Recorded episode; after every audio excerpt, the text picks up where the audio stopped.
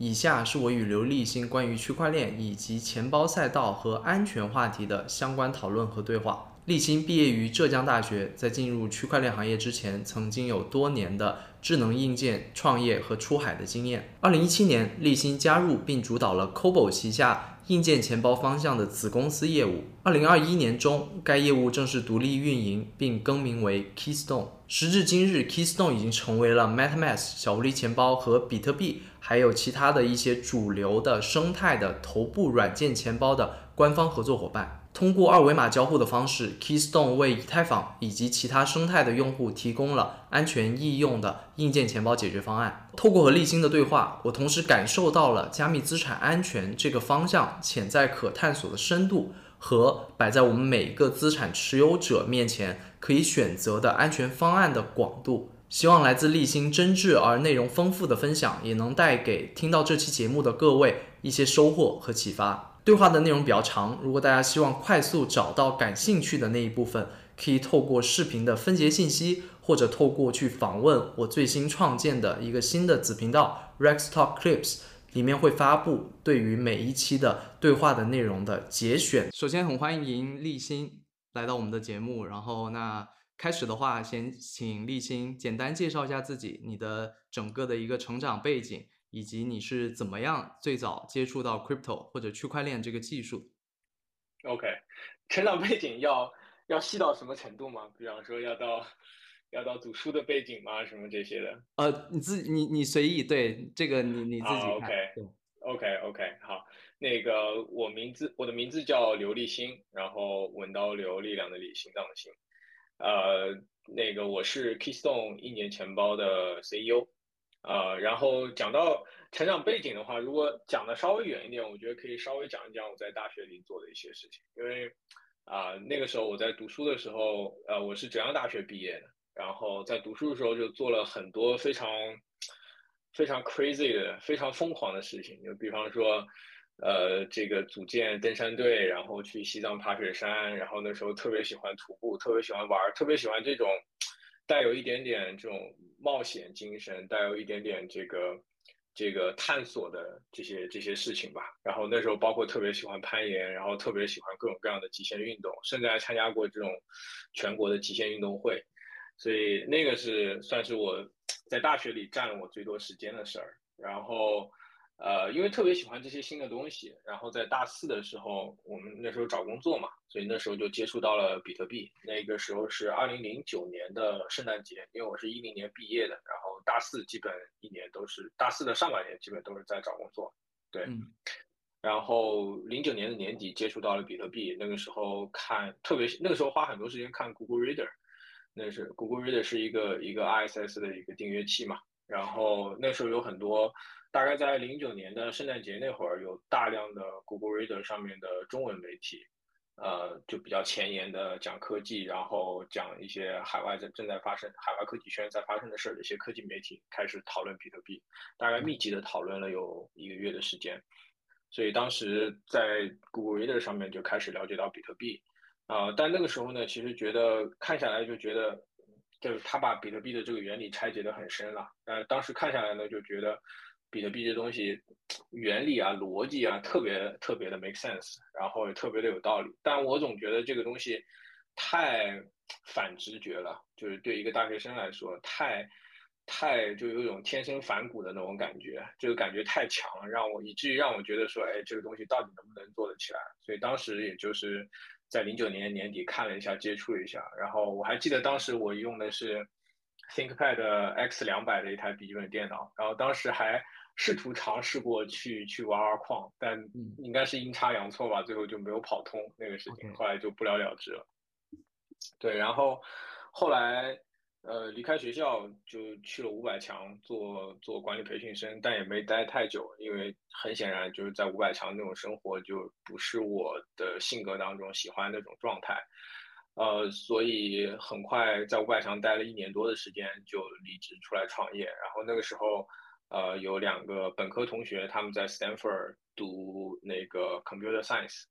呃，在 Stanford 学计算机计算机硕士，然后他们俩都是休学，因为他们俩跟我一起毕业，然后我只工作了一年出头嘛，就把他们忽悠回来，休学回来一起创业，然后大家就是嗯租了个小房子，就是特别那种，呃，什么经验没有，特别草创的那种感觉。然后后来一直到应该是在二零一三年年初的时候，那个时候，呃，比特币应该是从十美金跳到了一百美金吧。然后那时候又有一波对比特币的这个关注。然后当时是就是我的同学，就从 Stanford 回来跟我一起创业的同学，他先看到了，然后他提醒了我，嗯，然后我哎，然后我就会发现，哎，这个三年多过去了，这个这个当初的这个长着一身反骨的这个小 baby，好像慢慢开始成长起来了，这种感觉。所以一三年，当时我还记得我们在这个上海杨浦区的一个。一个民房里面，然后我们三个人各自在这个 Mongox Mongox 上面买了一些比特币，啊，这个就是对比特币最初的接触吧。然后后来从一三年开始就断断续续的接触比特币，然后其实就是买一点了，然后也没有就是自己的工作还是以创业为主。然后后来一四年加入了一家公司，然后是做无人机的，做智能硬件。然后一四年开始做智能硬件，然后也经历了整个智能硬件的这个从零到一，包括出海等等这一整个全流程，包从从最早从最初的这个概念设计，到呃研发，然后到供应链上面怎么一步步把这个产品实现出来，再到这个产品怎么一步步的卖到海外市场，呃海外市场怎么做，然后这个渠道，然后这些怎么做，就整整个经历了一遍，在里面大概四年四年的时间。然后四年不到，然后后来在二零一七年就离开那家公司，回到上海，因为本来那家公司在北京，回到上海。回到上海以后，后来就通过投通过投资人，嗯呃认识了神鱼，就是 Cobo Cobo 的创始人神鱼。然后当时神鱼他挺想做一款硬件钱包的，因为他作为这个。呃，矿工有手机，他对这个安全的需求是比当时的普通用户要强很多。他也看到了这个机会，呃，然后当时国内也有一家开始做硬件钱包的，叫酷神，他们现在还在，但是比较不是那么积极的在维护产品了。所以当时神宇想做一个硬件钱包，然后他们投资人又正好是我的大学同学，所以就认识了。然后当时神宇也在找这个，因为。因为他们也因为当时 Cobo 的业务主要是集中在软件钱包上面啊，所以呢，他们想找想孵化一个团队来做硬件钱包，因为硬件本身跟软件的开发其实还是有很大的这个不同的，比方说它的迭代周期长，然后它的供应链会要涉及到深度的整合等等的这些，呃，所以呢，当时正好，嗯，我的背景一方面又有这个硬件。研发、生产、设计、研发、生产相关的背景，一方面又有出海的一些经历，然后呢又比较早的了解到了比特币，所以基本上就是一拍即合吧。所以后来我们就在上海成立了一家 Cobo 的子公司，等于是，然后我就是负责这家子公司，然后 Cobo 投了钱，然后我这边就负责。这个产品的这个从最初的招聘，那当然最早先要组建这个团队了。从最初的这个招聘，然后到设计到研发等等一步步这样下来，然后后来在嗯二零二零年年底的时候，那个神鱼 Cobo 想这个收缩一下他们的业务，所以当时二零二零年年底我们就开始聊这个硬件独立出来的事儿，然后一直到二零二一年六月份，就去年的六月份。我们硬件这一条业务线从 Cobo 独立出来，然后呃调整到新的品牌，就大家现在看到 Keystone 这个品牌。所以这个是啊大概我的一个成长经历，包括为什么会开始做这家公司，包括为什么现在有了 Keystone。对，大概就这样一个背景。可以理解为 Keystone 其实是从 Cobo 分拆出来的独立的一个这个现在是一个独立的一个公司。那么一开始的时候，其实 Keystone 也是呃相对而言是属于 Cobo，但是可能也算是啊比较独立，也是由立新您去去去去领导的一个项目，对吧？对对，我们在财务啊、人事这些事儿上面全部都是独立的。那关于比特币，你提到你其实也算是最早的时候，比特币开始你就了解到比特币，那当时。除了说这个价格的因素，有没有一些别的一些什么原因，或者说因为什么技术啊什么等等的一些原因，是什么呃吸引你？可能在之后的这些年，虽然一开始也没有深度的参与，但慢慢的你也会更多的去想要接触，并且对加入这个行业产生了一些兴趣呢？嗯，其实对比特币的这个，呃，你说它是感情也好，或者说对比特币的喜爱也好，我觉得，嗯，它是随着一个人的认知逐步加深的啊。就比方说，在二零零九年的时候，我看到比特币，我觉得它有趣，是因为，呃，它好像是一个独立于，就它好像。一是独立于现有的整个经济体系以外的这么一个产物，就是它特别的特别的酷，特别的独立。那在一个大学生，在一个这个追求追求酷，然后追求独立的或者追求精神自由的这样一个大学生的眼里，那这个东西可能就是这是它的魅力所在。然后到了二零一三年那会儿呢，可能就啊会看到更多的比特币它更加底层的一些运作的原理。啊，然后当然那个时候可能价格也是很大的一个影响因素，这是二零一三年的时候，然后再后来呢，我做那个智能硬件，因为我们那时候做出海嘛，然后出海的时候你就会遇到大量的这个，因为如果你在国内做生意，或者说你做一个产品在国内做销售，其实我觉得还不是那么的痛苦，因为你在国内，呃，你在国内很多东西都是成熟的，不管是电商平台啊、收款渠道啊，所有这些都是都是成熟的。包括你在国内，你要雇一个人，你给他发工资，这都是成熟的。然后，但是到了那个时候，我们在做海外市场的时候，你就会发现，哇，这个真的是你你做一个产品，然后要把它销售到海外，这当中有大量的这个 middleman，就是中间人或者 gatekeeper，各种各样的，不管是呃你把这个产品往外运的时候，海关对吧？所有可能出问题的这个 middleman 都会在中间。进行寻租，就所有这些 middleman 特别的让你痛苦。呃，还有就比方说这个收款渠道，你在海外的所有的收款渠道，动不动就冻结你的资金，冻结你的资金，就这个就是包括他们还收非常非常高的手续费，就几乎就是非常扯的手续费。那个时候可能会去到百分之五，有的高的一些手续费，一些收款渠道可能会收到百分之七的手续费。你本来你这个产品毛利都没多少，然后大量的被这种。中间的 middleman 把这个剩余价值给给给给给攫取走了，所以当时在做那件事情的时候，就觉得，嗯，这个未来世界的这个价值流通真的是会是这个样子吗？就是，呃，大量的 middleman 的存在，然后，所以那个时候对比特币的理解又又又加深了一点，然后再后来呢，就发展到二零一七年，二零一七年是。这个大家知道是这个牛市嘛，然后主要的原因就是有了以太坊，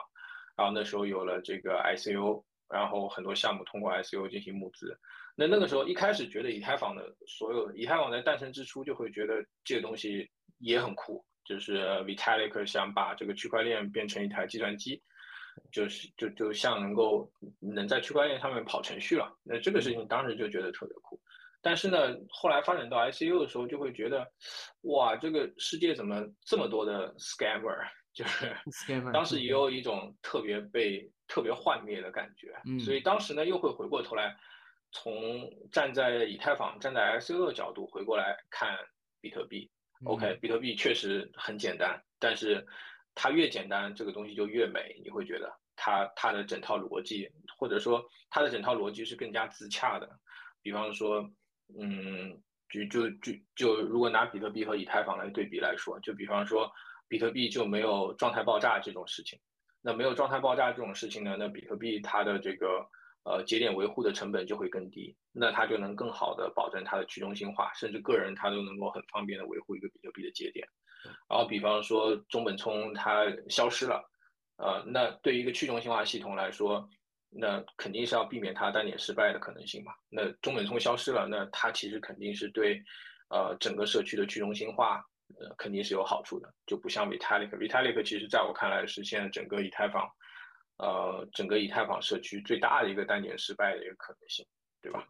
所以就类似的这样的事情，就是逐步逐步的你会发现，这个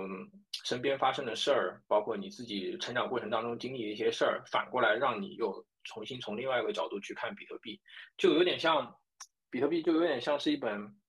很厚很厚的书，然后常看常新。随着你的成长，然后你再去看它，你经历的事儿，你就能发现一些新的东西。所以这个就是我大概，呃，一路以来就是对比特币的这个心路历程吧，这样一个大概。对，我也观察到，其实你们做的一些事情里面，可能现在呃很多的一些发展方向，当然我们接下来会会有呃具体的去展开。那么我发现，其实你们也在积极的，可能也会去去接纳或者融入一些现在比较呃跟上时代的一些一些赛道，比如说一些新的一些公链，还有一些比如说主要就像以太坊的这个生态。那你刚刚也提到，其实你最开始在二零一七年，其实你对于以太坊整个生态，你会觉得有很多的 scammer。那后来又是什么样的一些原因，或者你看到了一些什么，让你呃逐渐改变了一些自己的心态，然后变得更加的开放，更加的觉得应该去拥抱这样的一些呃更多的一些可能性呢？嗯，呃，其实对，因为人很容易被这个。呃，就是在 ICO 的时候，你真的很容易就是对这个东西的信念变得很幻灭，因为真的是太多的项目方。就现在这些项目方的 rug，在那个时候 rug 就是常态。在二零一七年的时候，就是项目方突然就买跑车、买游艇了，然后什么事都不干了。对，那个时候真的就 rug 就是一个常态。但是呢，其实随着这个这个行业的发展，你会发现，哎，这个。呃，还是有一些非常靠谱的团队，他们跑出来了。比方说，呃，Gnosis 这样的一个团队啊，他们其实也是 ICO 的时候募了很多的钱，然后但是你会看到，到今天他们还是在不断的坚持的 deliver 东西，坚持的 deliver 他们的产品，然后并且成为这个行业很大的一个一个基石。对，所以也就类似的这样的事情，会让我又重新。所以，这个人的认知一直是在发生、发生调整和变化的。就像这样的这个团队，会让你又反过来看，哦，原来这个以太坊社区还是有一帮非常靠谱、非常 legit 的团队，然后他们在持续的做 build，然后他们不是那种 rug 的团队，而且确实做的东西也挺不错的，现在成为整个行业的基石。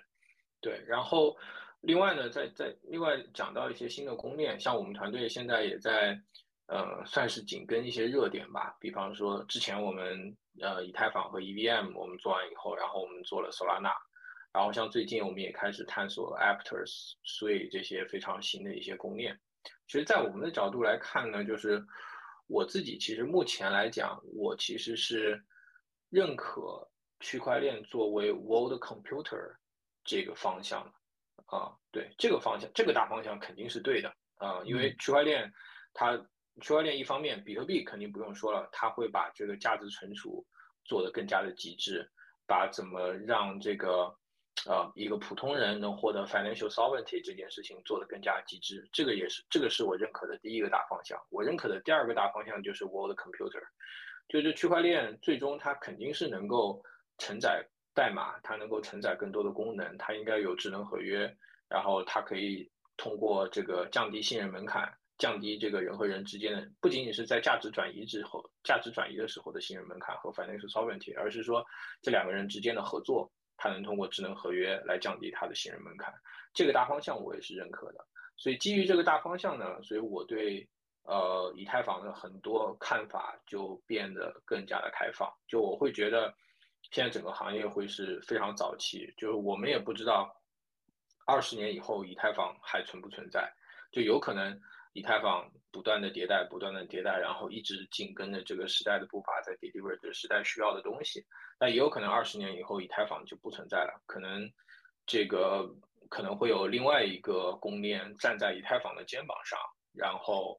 呃做了更加有意思的一些东西，比方说这个。呃，效率可能会更高，然后 TPS 可能会更高，甚至可能会在保证去中心化的情，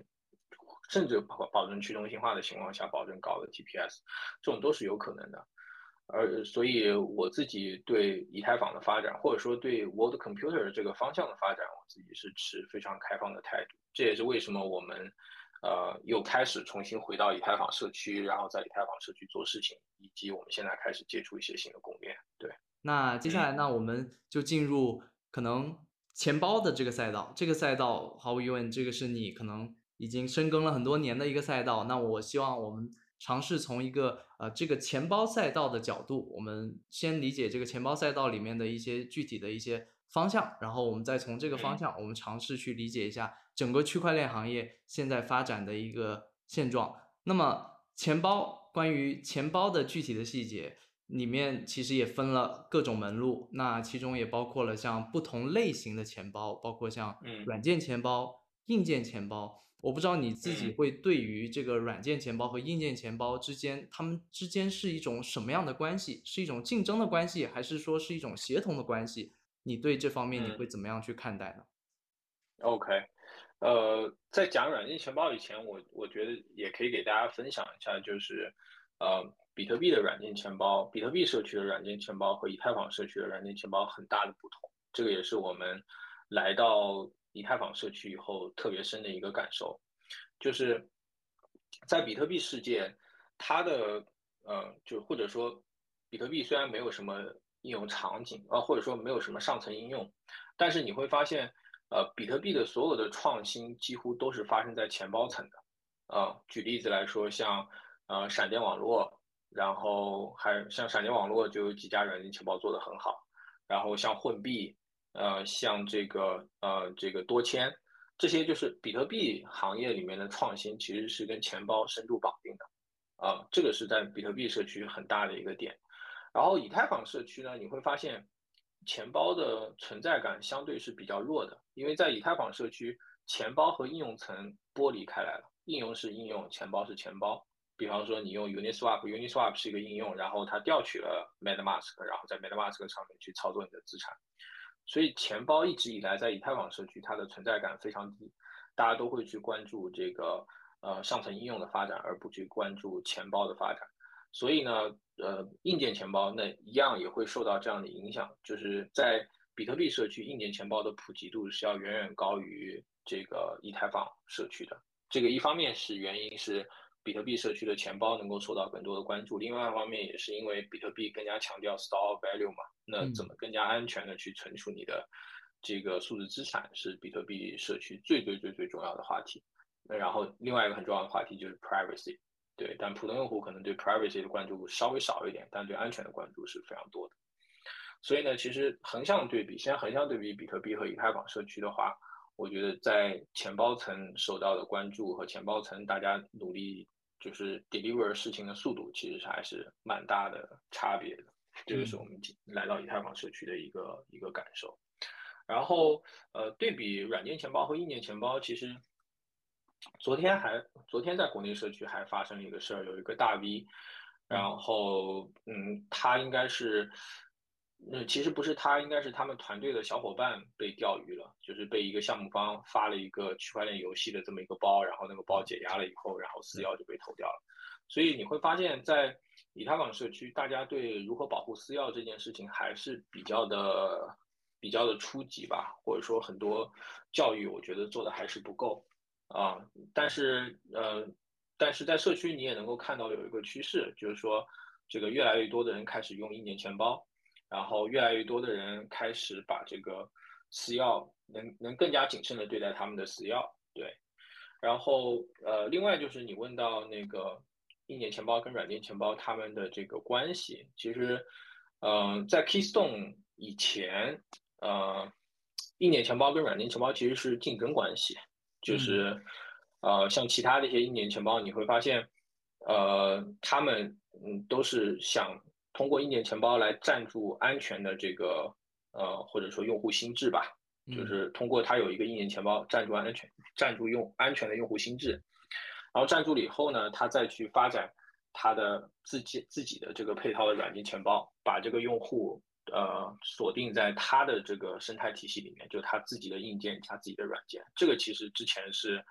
呃各家硬件钱包普遍的一个打法，就是硬件钱包它的用户量可能不。不会像软件钱包那么多，比方说 Ledger 现在的用户量大概可能是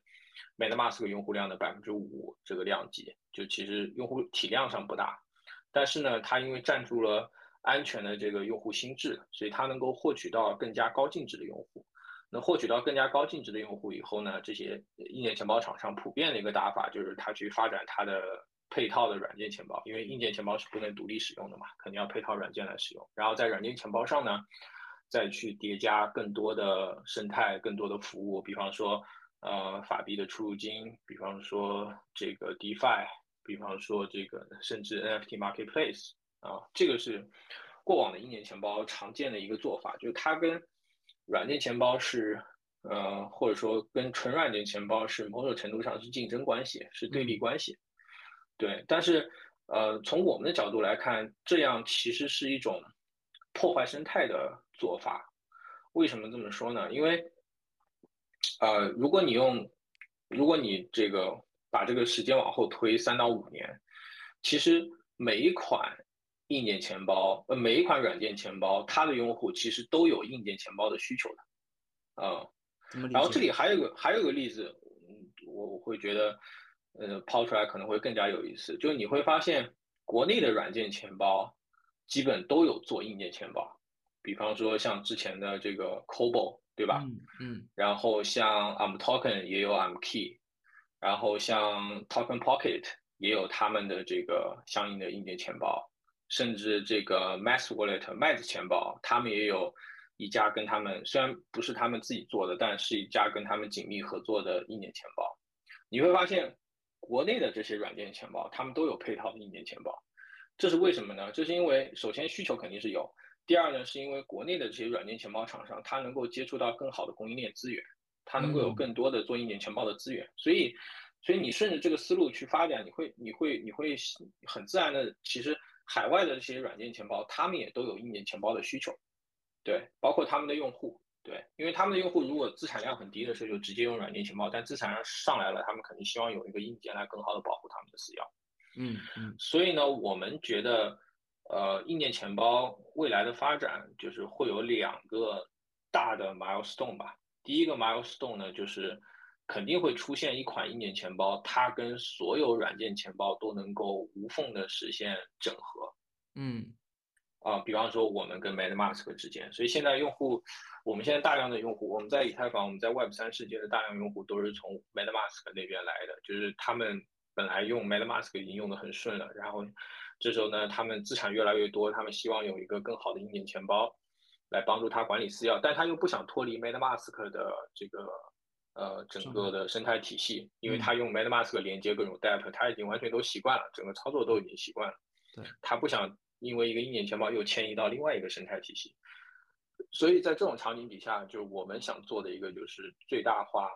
这个硬件钱包和软件钱包之间可组合性的。这样一个硬件钱包，然后帮助所有的软件钱包来解决他们的用户的安全需求。了解啊，所以这个是，然后这个是我们认为是未来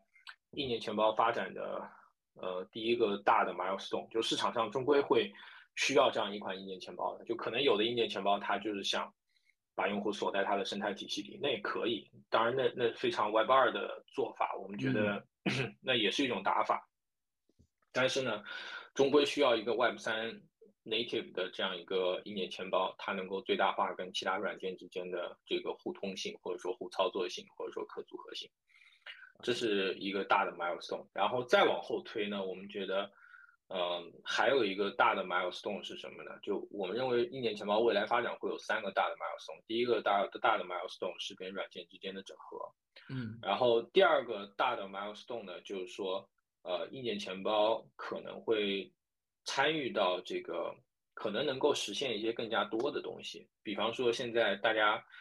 很痛苦的这个助记词啊，大家是而这个特别反人类，就是所有在 Web 三的从业者都觉得啊，这个东西特别反人类。对，所以下一个大的 milestone 呢，就硬件钱包可能会帮助软件钱包来去掉助记词这个东西，因为。这个东西有可能是能够通过 MPC 啊，或者说通过多签啊，某种程度上是能够来实现的。相当于就是说，给你的这个，呃，给你的这个私钥增加了一些备份和增加了冗余，这样你就可能就能够抛弃掉助记词。所以这个是我们觉得是未来硬件钱包和软件钱包之间协同合作很大的一个点。比方说，我们跟 MetaMask 现在正在摸索，因为。如果你有桌面端的 MetaMask 和移动端的 MetaMask，如果再加上 Keystone，那其实你已经有三个签名设备了。那三个签名设备的话，如果能增加一些冗余，有可能能够把这个再增加一些用户交互的一些机制，比方说让它定期检查这个呃三个设备的健康度啊，这些有可能能够把这个私钥给啊不是私钥，有可能把助记词给从用户流程里面拿掉。所以这个可能会是，呃，也因为助记词现在其实对用户来说，就助记词这个东西，我前两天还在呃写一篇博客，就其实非常有意思。就助记词的存在其实是为了避免你的钱包成为一个单点失败的可能性，因为你的钱包有可能会被卸载，你的软件钱包有可能会被卸载，你的硬件钱包有可能被有可能坏掉。那你这个时候要能够恢复你的资产，肯定是把助记词导入到另外一个钱包里面。所以助记词从最初诞生的时候，就是为了避免钱包这个软件或者一个硬件的单点失败。但是呢，它自己又成了一个最大的一个单点失败的点，因为各种钓鱼事件也好，或者说这个木马攻击也好，其实都是很多，包括昨天刚刚发生那个事件，其实都是在窃取用户的助记词。是啊，所以。所以，而且普通人又保护不好助记词，所以助记词想避免单点失败，反过来又成为了最大的单点失败的点。所以，这个其实是包括我们硬件钱包和软件钱包一起都在合作摸索探索的一个方向，就是能不能呃尽可能的降低用户拥有一个 Web 三账户，或者说拥有一个 Web 三地址的这样一个门槛。对，所以这个是硬件钱包未来发展的第二个大的 milestone，跟软件之间的协同。然后第三个一年钱包未来大的 milestone 也是我们可能未来会去探索和追寻的方向，就是硬件钱包有没有可能做到尽可能的去中心化？因为现在对，因为现在我们作为 Keystone，我们做了一个硬件钱包，其实我们是一个中心化的厂商，对吧？然后中心化的厂商会有非常非常多的局限。呃，举个例子。我们的产品现在是不能够卖到印度的，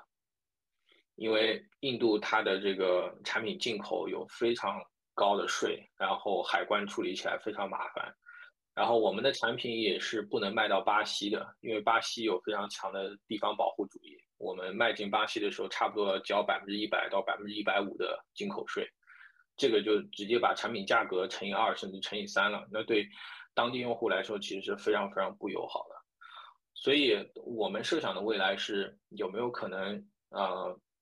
呃，通过一个团队，一开始可能是一个团队，但长期可能是通过一个道的形式，来维护一套，呃，硬件钱包的这个工业设计、硬件设计到软件到固件，维护这一整套东西。而且这一整套东西可能也是跨平台的，比方说，它有一套固件是是专针对一个 dedicated 硬件钱包。它有一套固件，可能是让你能够把你的树莓派变成一个硬件钱包，就它可能会维护多套软硬件的方案，嗯，然后呢，到来维护这个东西。但是呢，这个硬件钱包具体的生产可以是，比方说你是一个 DIY 爱好者，你可以回家买一个树莓派，然后把这个树莓派，呃，把我们做的把这个道维护的这套固件烧录进去，或者说这套软件这个这个安装进去，然后把树莓派变成一个硬件钱包。或者说，如果你是，呃，比方在巴西或者在印度当地的一个一个电子的爱好者，可能你可以找一些朋友，就成立一家小公司，生产当地的这个硬件钱包，就用我们的开源方案去生产当地的硬件钱包，然后做好本地化的维护，呃，做好本地化的这个本地化的维护、本地化的服务，然后分发给本地用户。所以这个是我们设想的。而且，硬件钱包这个产品，其实某种程度上说。啊，它也需要比较强的信任门槛。就大家知道，现在整个这个全球的，呃，这个整个就可能跟十年前完全不一样了。现在全球的这个不管是政治啊、经济啊，都在慢慢的有点分崩离析的那种感觉。所以呢，我们作为一个团队，应该尽可能的减少我们中心化的这个程度，而是说我们通过去中心化的方式来维护一套这个硬件方案。然后在各个国家有当地的团队去在当地进行生产、销售、分发、服务等等这样的事情，所以这个是我们觉得是，嗯，未来硬件钱包或者说我们团队想要去达成的第三个 milestone。对，总结一下，第一个就是你认为其实软硬件钱包之间是一个互相协作，长远来看可能是一个互相配合的这样的一个关系。然后你也提到了，其实。呃，现在的整个此刻的关于钱包的这样的一个使用场景，其实有一个非常大的一个痛点，其实是它的一个门槛，就是呃助记词这样的一个使用的一个环境，可能对于很多呃我们所谓的 Web 二的一些用户，他们进入到这个新的这个所谓的区块链世界或者 Web 三的这个世界，可能是很大的一个痛点。那么他们有很高的一个学习的一个门槛。那再来呢，就是可能呃现在的这个区块链世界随着这个发展，可能越来越多的。这个深入到整个世界的这个格局里面，可能也会面临到很多跟一些中心化的经济或者中心化的一些环境的一些冲突，以及接下来如何去跟他们去去互相配合吧，应该这么去说。对，回归到这个钱包的大的方向来说的话，其实里面也有很多的不同的这个做法。我们就说像硬件钱包里面，其实我看到现在市面上流行的几个主要的一些大的品牌，比如说比如说像 Ledger、像 Trezor。然后包括像 Keystone，然后这几年其实也有很多新的一些硬件钱包的一些品牌。那他们做的时候，其实其实我也发现他们有很多的去实现这个的一个方式。除了说他们都是通过把这个呃私钥去保存在一个硬件的设备上，然后通过一个芯片去保护起来。但是我也发现他们其实在实现的过程其实也有不同的方式，包括说可能主要的一些方式，包括用 USB 去连接，包括用蓝牙去连接。然后也包括像 Keystone，你们主要做的可能我发现是用这个二维码的方式去进行一个签名和连接的这样的一个一个实现。那么在这不同的方式之中，作为一个用户的角度，我们应该怎么去理解、去比较这不同的一个连接方式，它们之间的一个一个关系和它们到底有怎么样的一个对比？嗯，OK，呃，首先，呃，首先我想先先。呃，分享一个呃观点吧，就是说，呃，安全安全这个东西永远是它它是有成本的，啊，举个举个最简单的例子，就是说，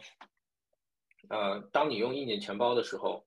呃，它的安全性显然是提升的，相比你要单独用软件钱包，对吧？呃，昨天发生的那种 case 可能就不会发生，因为他的电脑中病毒了，然后私钥被偷走了。嗯，所以用硬件钱包，它的安全性肯定会上升的，但它当然它是有成本的，就所有的安全的呃这个 practice 就是都是有成本的。举例来说，那你用了硬件钱包，你肯定这个签名的操作就会变得不方便。比方说，当你要去啊抢一个 NFT 的时候，比方说很短时间内要完成 mint，那那这样的这个这样的场景底下，硬件钱包肯定是不方便、不高效的。所以呢，所有的安全都是有成本的。嗯，那。这个这个话题在应用到这个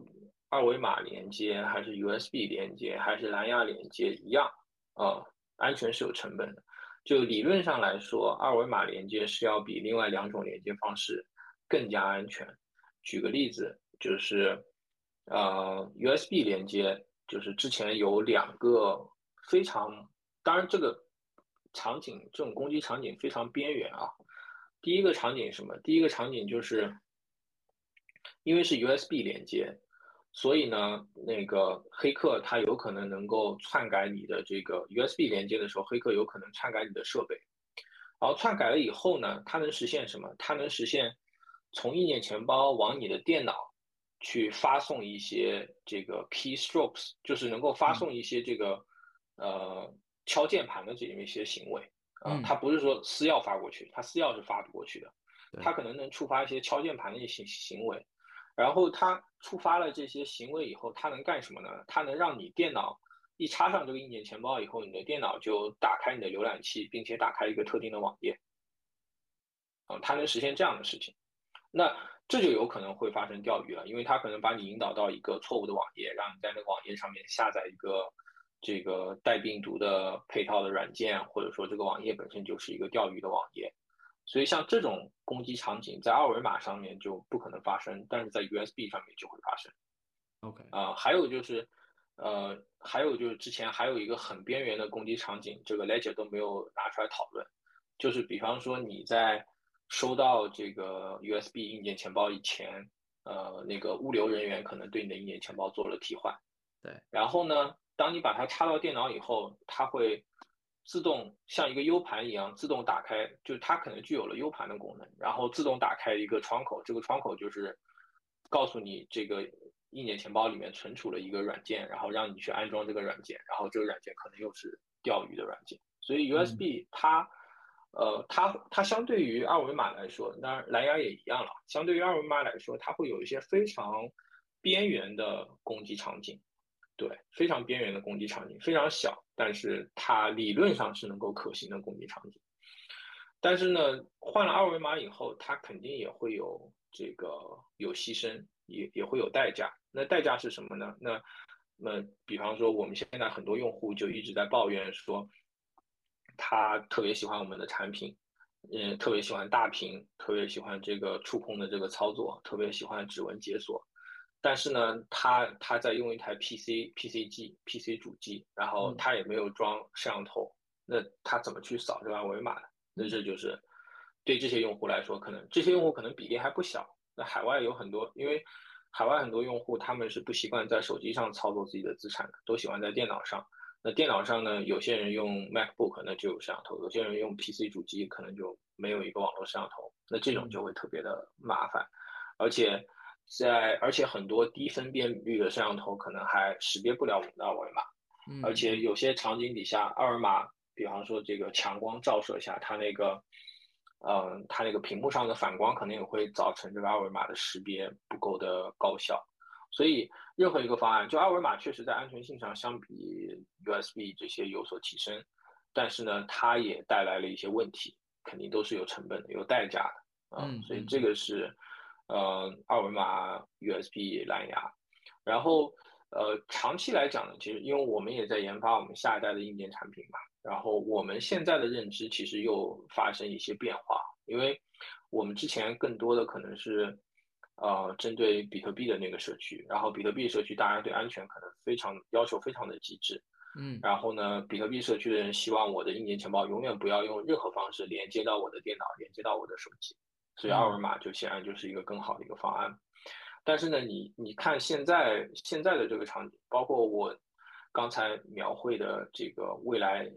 硬件钱包跟软件钱包的这个组合性、可组合性，而且这里未来我想补充一点，就未来可能硬件钱包不仅仅是和电脑或者手机上的软件钱包可组合，未来甚至你的硬件钱包还能跟你的 VR 头显可组合。比方说你在 VR 的世界里面，你的一个一个道具也好，你的一个 NFT 也好，你想要去挂单，你想要去买卖，可能都需要连接硬件钱包。所以呢，在我们看来，未来硬件钱包应该是一个。它有点像这个，呃，就是一个真正的这个行业的基础架构。然后这个基础架构，它就像 MetaMask 可以连各种 DApp 一样，我们应该能够接入到各种各样需要签名的场景。所以，呃，如果从这个角度考虑，再加上未来可能我们会在硬件钱包上面那个加上 MPC 签名之类的，就是在密码学上比较强的一些算法。那这些算法可能会要求硬件钱包跟软件钱包之间需要频繁的做通讯。那二维码在这种硬件钱包和软件之间频繁要做通讯的场景底下，可能又不是特别合适。所以呢，我们现在对连接方式，我们是一个比较开放的一个态度，就我们可应该会在未来的硬件钱包里面把这三种连接方式全部都做上去，然后让用户自己选。如果用户你想要最极致的安全，OK，那你就只用二维码完成所有的操作。然后固件升级，你也用这个 micro SD 卡去做固件升级，你你也可以不需要把你的硬件钱包连接到你的电脑。那如果你需要其他的一些应用场景，可能就会用到蓝牙，用到 USB。所以这个是我们对未来的看法吧。就是从连接的这个角度来讲，我们觉得应该最大化它在不同场景底下让它可以稳定、安全、高效的连接，这个应该是连接方式上面最重要的点。对，然后二维码。带来的安全提升是有，但是可以把这个选项留给用户。能听出来，其实这其中并没有一个绝对的优劣，但是呢，可能是在安全性和易用性之间去做一个取舍。那我也听出立新的一个态度，其实是可能这样的一个选择，可能未来是全面的去让用户去去做自己的，在自己的特定的使用场景下去做一个选择，可能是更适合的。对吧？对，那么呃，那么现在其实钱包除了说软硬件的区别，除了说连接方式的区别，其实也有一个很主要的一个大分类，包括大家会说到一些啊中心化的钱包、去中心化的钱包。那其中可能有的人也会经常把这样的中心化和去中心化和开源和闭源的钱包去做一个呃一起去放在一起去讨论。那我不知道这这其中他们之间中心化和去中心化，以及开源和闭源，他们之间是一个什么样的关系？我们应该怎么去理解这个其中的一个关联性呢？嗯，OK，呃，中心呃，首先我们来看中心化和去中心化钱包。然后有些人可能一上来对中心化钱包、去中心化钱包、中心就是大家可能觉得这个区块链去中心化好理解，但是钱包为什么是一个去中心化的钱包，大家可能不太好理解。所以我觉得这里可能换一个词会更加的，呃，更加的这个更加的明显吧，就是托管钱包和非托管钱包。就一般来讲，大家聊到中心化钱包的时候，指的就是托管钱包。那托管钱包的意思是什么呢？托管钱包的意思就是说。呃，你作为一个用户，然后他能够托管你的私钥，他帮你的私钥做了托管，嗯，然后呢，这个就有点像你把你的比特币放到了，你把你的这个以太坊放到了银行里面，然后银行帮你托管在那儿，呃，就然后它的这类产品、这类钱包，它的操作就很类似于你在这个网上银行的操作，你用你的呃 email 或者用你的手机号去注册一个账户，然后。呃，然后私钥不是在你这儿的，所有的呃，另外补充一点，就所有的交易所，所有的中心化交易所，其实它的底层都是一个托管钱包。嗯嗯，相当于你注册，然后有了托管钱包，这些托管钱包里面记录了你的资产，然后这个托管钱包之上才是它的这个交易的模块，它的这个订单簿也好，或者它的期权，这个，所以所有交易所它的底层其实都是一个托管钱包，一个中心化钱包或者称称之为托管钱包。那去中心化钱包非托管的意思是什么？非托管的意思就是说，没有一个第三方帮你托管你的私钥，你自己要保护好你的私钥，你自己要保护好你的助记词，这个就是非托管钱包或者去中心化钱包。那呃，非托管钱包这里顺便给大家一个特别重要的一个提示，也是我们之前遇到很多这样的 case，就是大家普遍会把这个钱包的密码跟助记词混淆在一起，就之前。呃，我们有我我我自己身边有一个朋友，他发生了丢币，然后呃，他的助记词被盗了，但他的第一反应是他给 MetaMask 设了一个强密码，他的逻辑是助记词和强密码同时被盗才有可能资产被盗，但其实这两个东西是完全结耦合的，对，所以这个其实有点反直觉，但也需要在这边科普给大家的，就去中心化钱包。助记词还是你最终的那个，如果你的助记词丢了，你的资产就会就会丢。然后，呃，开源和闭源钱包是这样的，这个，嗯，其实现在在社区也会有非常，呃，非常多的讨论。然后，呃，你也会发现很有意思的一点是，比特币世界的钱包几乎全部都是开源钱包，嗯，但现在在 Web 三世界的钱包。几乎全部是闭源钱包，就开源钱包差不多也就只剩，呃，以太坊的几个开源钱包，包括 MetaMask，包括 DeBank 做的 Rabbit，呃，还有其他几个软件钱包还是开源的。但是在 Web 三世界，像你如果到 Solana 社区，你会发现，Solana 排名前三的软件钱包全部都是闭源钱包。这也是为什么之前发生的那个 Solana hack 特别难去找原因，就是因为三个钱包全部都是闭源的，而且，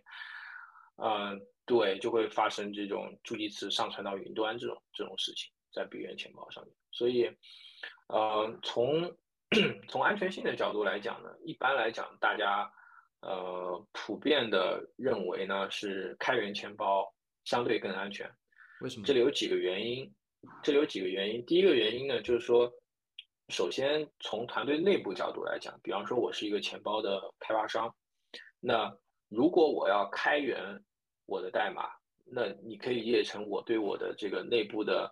代码的管控啊，内部的安全机制，就相当于我如果开源的话，我我就裸奔了。那你裸奔以前，你肯定这个身材要练得好一点嘛，就一样的道理。很形象。对，所以你。对，你会更好的整理你的代码，你的工程质量，你都会把控的更加好。然后闭源钱包它就没了这种压力，对团队来说，首先团队内部就没了这种压力，它有可能有时候会因为一些这个做一些匆忙上线啊等等这样的事儿，或者内部审计没有做到位啊，所以一般来讲，开源钱包就是团队开源钱包，首先对团队的要求是要远远高于闭源钱包的。啊，对，这个是第一。然后第二呢，就是开源钱包一旦开源出来以后呢，就会有一些，呃，社区就开源钱包它一旦开源出来以后，第二个原因是社区的一些白帽子他们会来看你的开源的代码，他们会来帮你提出一些这个安全上面的改进意见，或者说。开源钱包，如果开源钱，如果你是开源的，并且你配合一个 bounty program，bounty program 大家可以理解成就是一个赏金计划，就一般开源钱包都会有这样的赏金计划，但是闭源钱包可能就没有。那开源配合赏金计划，其实会有一些白帽子来帮你找 bug，来帮你这个提升你的安全性，所以这又某种程度上又加强了这个开源钱包的安全性。然后第三点呢，就是呃白帽子会盯着开源钱包。那些黑客也会盯着开源钱包，所以开源钱包一般来讲，它如果存在问题，并且白帽子没有找出来的话，那这些问题也有可能在比较早的早期被黑客发现，然后被黑客利用。嗯啊，因为黑客之间大家也要也要竞争，不同的黑客之间，比方我发现这个漏洞，但是我不去利用它的话，有可能这个漏洞就被别的黑客利用了。所以一般来讲，开源以后，黑客看到这个漏洞，他一般会在比较早期，呃，去利用这个漏洞。投币也好，或者怎么样，所以它就比较容易的，啊，比较容易解决这些，就是也从这个角度来提升它的安全性吧。然后第四点呢，就开源钱包还有一个很大的好处，就是它能够最大化程度的避免这个团队钱包团队内部作恶的可能性。嗯，对，像 Solana hack 那个事件，呃，我们知道。那个有一款钱包，他们的助记词被上传到了云端，但是呢，但是呢，直到今天都没有办法确定这个是他内部人为的，呃，故意为之的，还是不小心的，还是怎么样？所以这样的问题就非常的非常的扯吧。但是如果是一个闭源钱包的话，我觉得，嗯，这样的问题其实是很难完全避免的。对，所以这个是。开源钱包跟闭源钱包之间的这个比对，但是呢，这里又补充一点，就是目前来讲呢，就是 Web 三的社区，大家为什么都是，或者说以太坊以外的这些 Web 三的钱包，为什么大家都开始往闭源的方向走呢？其实也有，呃，很大的一个原因就是大家要保护自己的这个 IP，保护自己的代码啊，因为。Web 三的世界，各种各种 fork 已经太多了，就是不管是这个 DeFi 那一层的，还是别的一些项目，就是 fork 太容易太多了。所以软件钱包现在目前新兴的软件钱包基本上都是采取了闭源的策略在发展。对，其实这个是这个其实 又从另外一个侧面凸显了一年钱包的重要性，因为当你在用像我自己，如果一个钱包是闭源的话，我是不敢。把我的助记词导入进去的，嗯啊，因为你你永远不知道这个他们是如何处理你的助记词，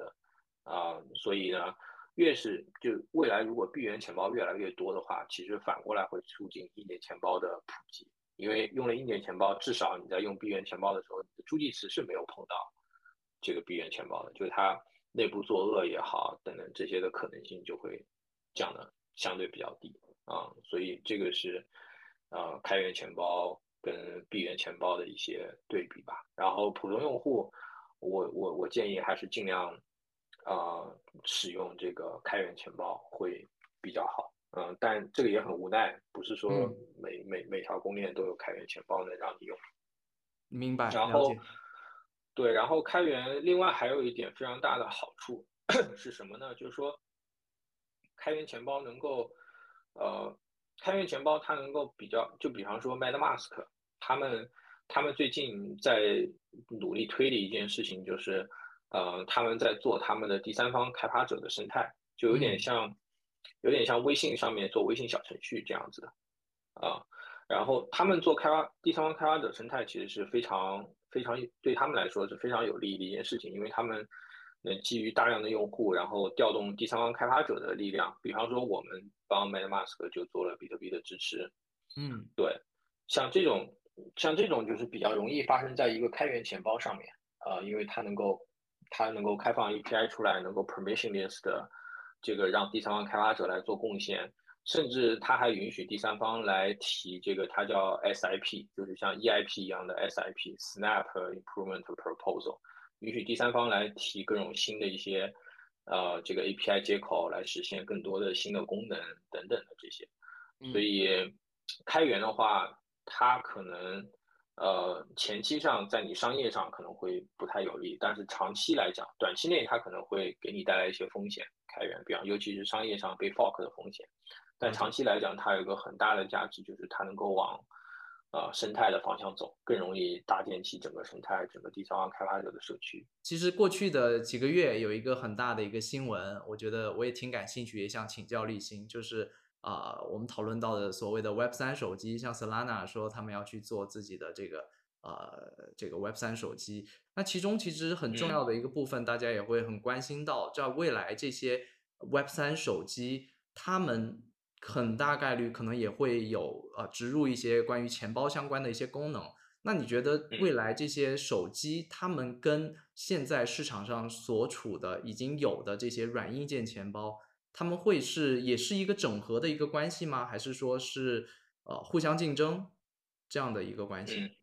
我觉得这个大家还是要从这个这些手机它为什么做这个手机的底层逻辑来看啊，虽然它。呃，宣传上他可能讲的天花乱坠，但其实本质上，我觉得，呃，不管是 Solana 手机，还是未来可能出现的别的 Web 三的手机，它本质要解决的问题，其实安全性是一个补充啊。为什么呢？因为，呃，比方说，呃，iPhone，iPhone 手机它其实内置的就有安全芯片。但是呢，它的那个安全芯片仅仅是给 iPhone 自身的一些应用啊、一些验证去做的，它那个安全芯片是不能被，啊，这个软件钱包调用的。所以，那如果我们做一个 Web 三 native 的这么一个手机，然后里面有安全芯片，然后这个安全芯片允许软件钱包去调用，那这个安全性上肯定是有提升的。但是呢，从我的角度来看，像这些 Web 三 native 手机，然后 Solana 手机。它更大的要解决的问题是这个 gatekeeper 的问题。什么叫 gatekeeper 呢？这个翻译过来可能比较生硬，就是守门人啊。举个例子，比方说 iPhone 它的这个 iOS 生态，那 iPhone 自己就是一个很大的 gatekeeper。它哪天，比方说，呃，受了这个美国政府的管制也好，censorship 也好，它下架所有的钱包啊，这都是有可能发生的。啊，像那安卓安卓手机也是一样。现在大家虽然大家用不同不同品牌的安卓手机，尤其是在海外市场，国内市场还好一点。在海外市场，虽然你用不同品牌的安卓手机，但所有人下载安卓应用全部都是从 Google Play，或者绝大多数人都是下载 Google Play。中国可能有各种各样的应用市场，但海外就是 Google Play 一家独大。那 Google Play 它可以决定一个应用是否上架，它可以决定一个应用是否可下载、是否被展示。所以这样的。Gatekeeper 就整个 Web 三的逻辑，或者整个区块链的逻辑，就是去中心化嘛。去中心化就是要把这些 Gatekeeper Gatekeeper 尽可能的干掉。嗯，因为存在 Gatekeeper 就存在单点失败，存在 Gatekeeper 就存在这个权力寻租，这些都是 Web 三要去避免，或者说区块链这个技术在努力避免的事情。那回到那我们把所有的这些软件层的去中心化全部都做到位了，那回过来说。那所有用户他最终还是需要一个硬件终端，呃，来使用这些区块链的服务，使用这些 Web 三的服务。那这个硬件终端本身如果是中心化的，或者说它里面的这个生态存在，呃，App Store 存在 iOS 的 App Store 存在 Google 的这个 Google Play 这样的这个大的 Gatekeeper 的话，肯定是一呃不一定肯定啊，就有可能会阻碍这整个生态的发展。所以呢，我觉得这个生态也是到了一定的时候。大家会需要去做一款手机，需要去避免这样 gatekeeper 的问题，就已经到了这个时候了。所以我是觉得，可能现在会有去中心化的方式做手机，做手拉拉手机，未来可能会有去中心化的方式做 VR 设备，然后做其他的一些电子的接入的终端设备，我觉得都是有可能的。嗯，然后回到回到安全问题，安全问题，我为什么说它？有一定的提升，但是嗯，还是会有很大的问题呢。举个例子来说，比方说，呃，想象一下，就你在你的假设，我们就用我们的电脑来举例好了。假设我们的电脑上面装了一颗安全芯片，嗯，然后呢，你然后 MetaMask 的私钥，MetaMask 它底层的私钥全部都放到这个安全芯片里面，然后签名都在安全芯片里面完成。那这个过程从表面上来看是安全的，但其实它解决不了你 MetaMask 被黑的问题，因为如果你的 MetaMask 被黑，被黑了以后，MetaMask 还是可以把一笔错误的交易发给安全芯片去签名，然后因为它被黑了，所以你在 MetaMask 前端你看到的可能是一笔正常的交易，嗯，比方说我要转给 Rex 一个以太坊。但是呢，它实际发给安全芯片去签名的交易，可能是把这个一个以太坊是发给黑客的。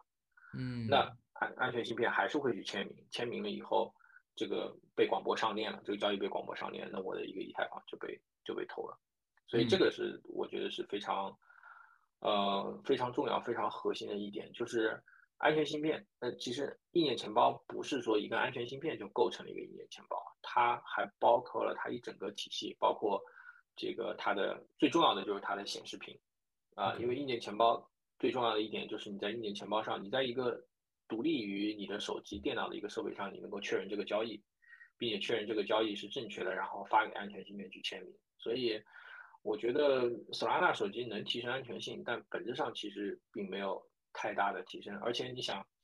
呃，假设我们回到 Solana hack 那个事情，嗯。它在它在生成这个助记词的时候，就把你的助记词上传到了云端。那这个其实跟你用 Solana Phone，跟你用普通手机，然后有没有安全芯片，它可能是解耦合的一件事情。嗯啊，所以安全性上，我觉得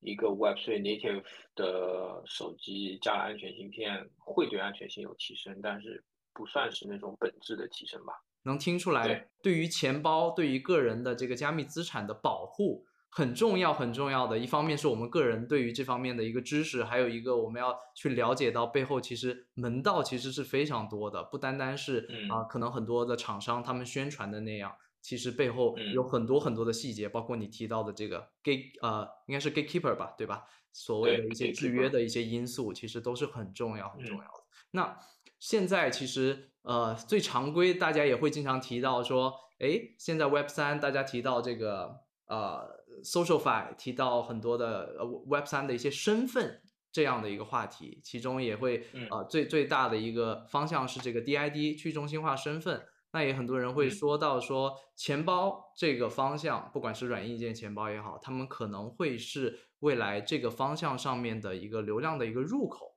这个这样的一个观点和角度，你是否认可呢？我我感觉我自己对 DID 这件事情还没有想明白。嗯，OK。首先，因为我觉得 DID，DID 它首先它本质上它还是一个 ID，嗯，对吧？然后我觉得我们可以看一下，就是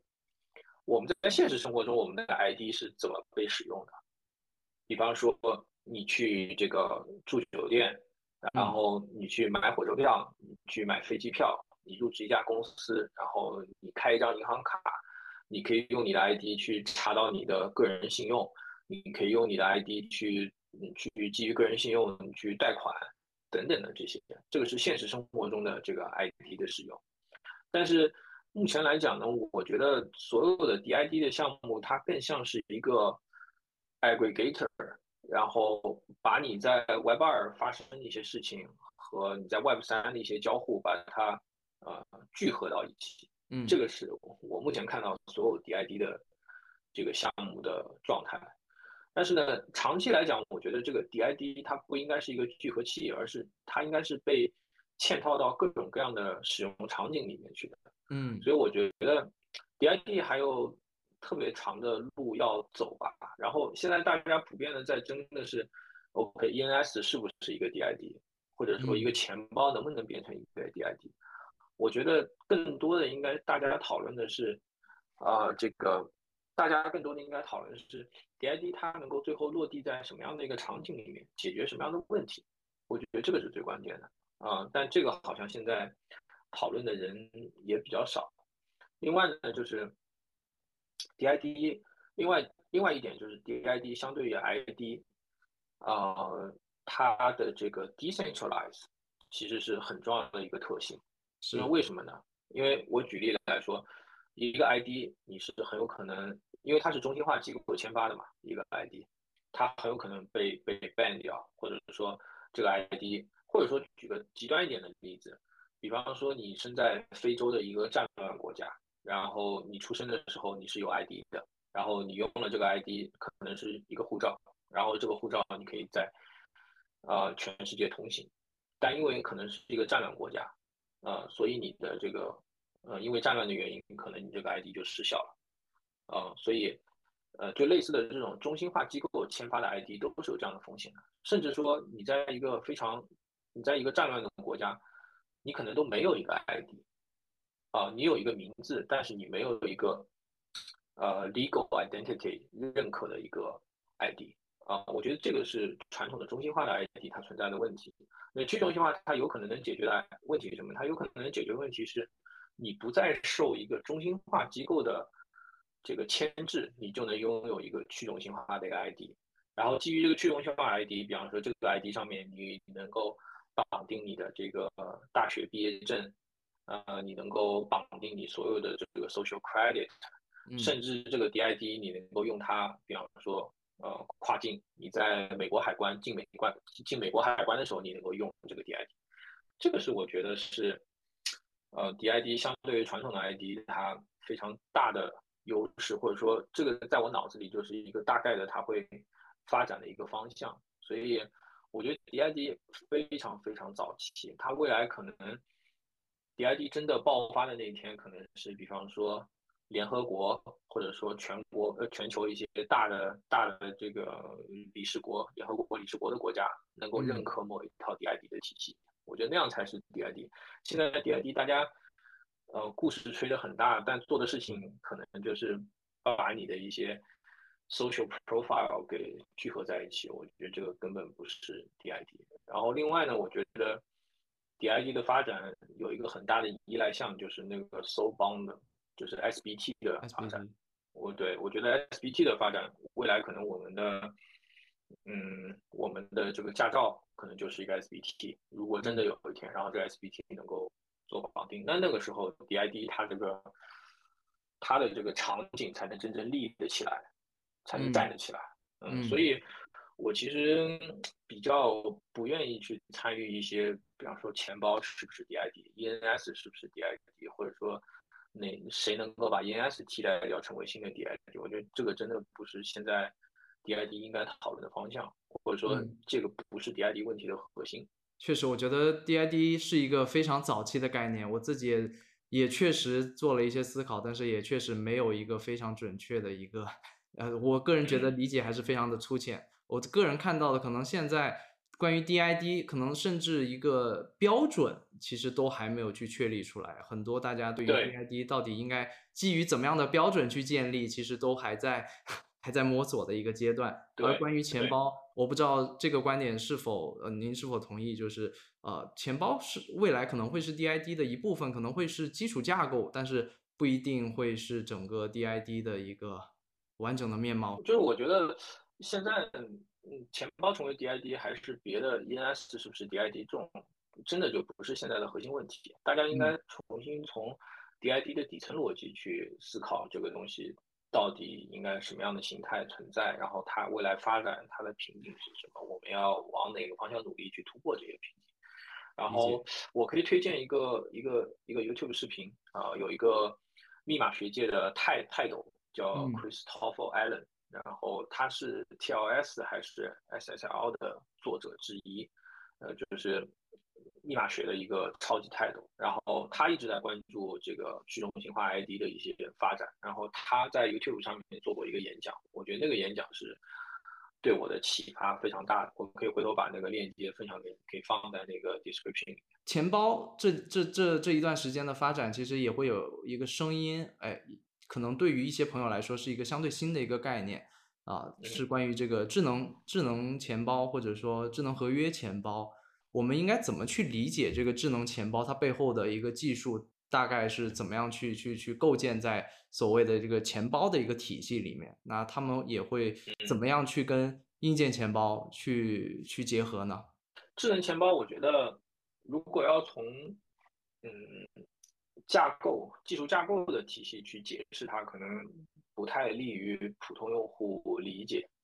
然后我觉得，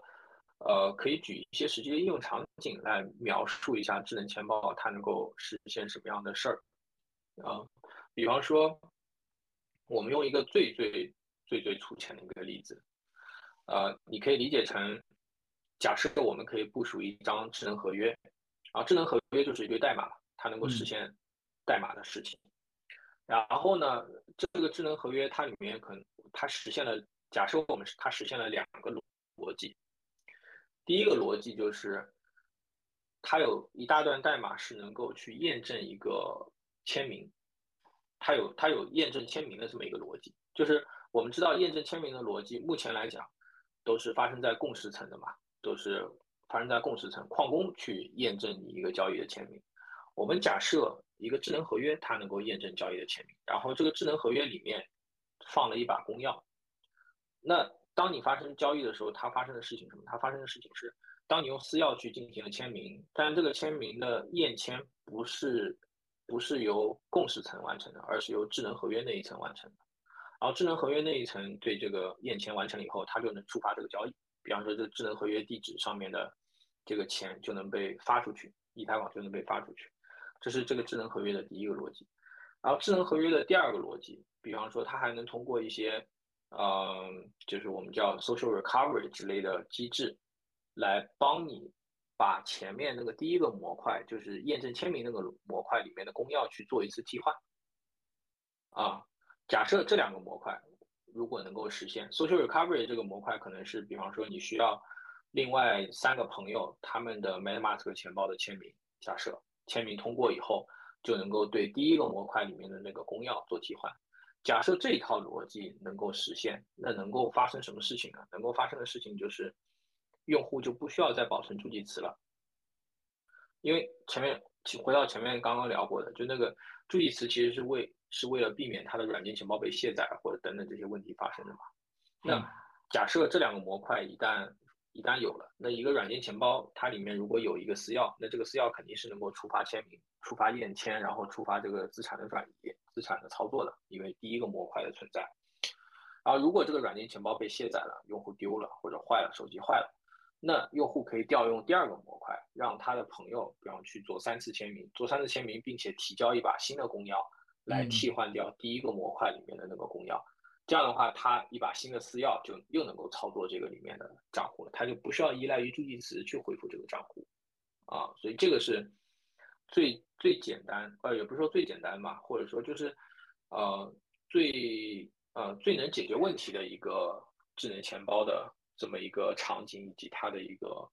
呃底层的一个架构或者底层的逻辑，对，当然智能钱包就不仅仅能实现这些啊，它还能实现其他一些东西，比方说，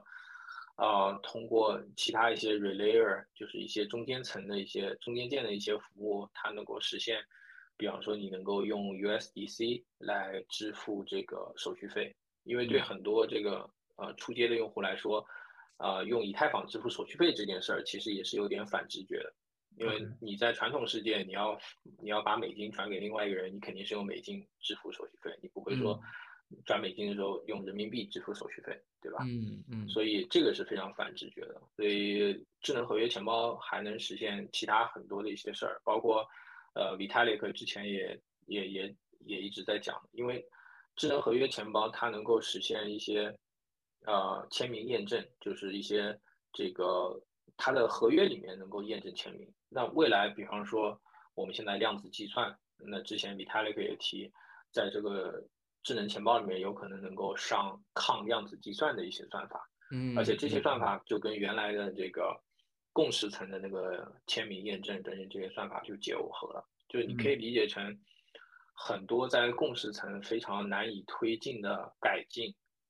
啊，能够在智能合约钱包通过智能合约的形式，在智能钱包这一层把它给实现。啊，所以这个是呃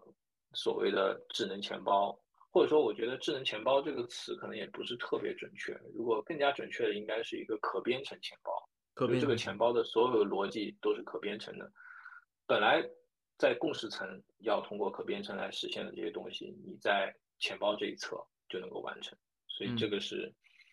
智能钱包的，就是言简意赅的说的话，就是它的这个特点吧。那智能钱包或者说可编程钱包，在安全性的角度，你觉得啊，我们应该怎么去理解它的安全性呢？我觉得对钱包来说啊，呃，钱包的安全性一定一定有一个，就是你可以做很多的这个代码审计，你可以去尽可能把你的代码进行完善。但是呢，所有的钱包，不管你是硬件钱包、软件钱包、可编程钱包或者智能钱包，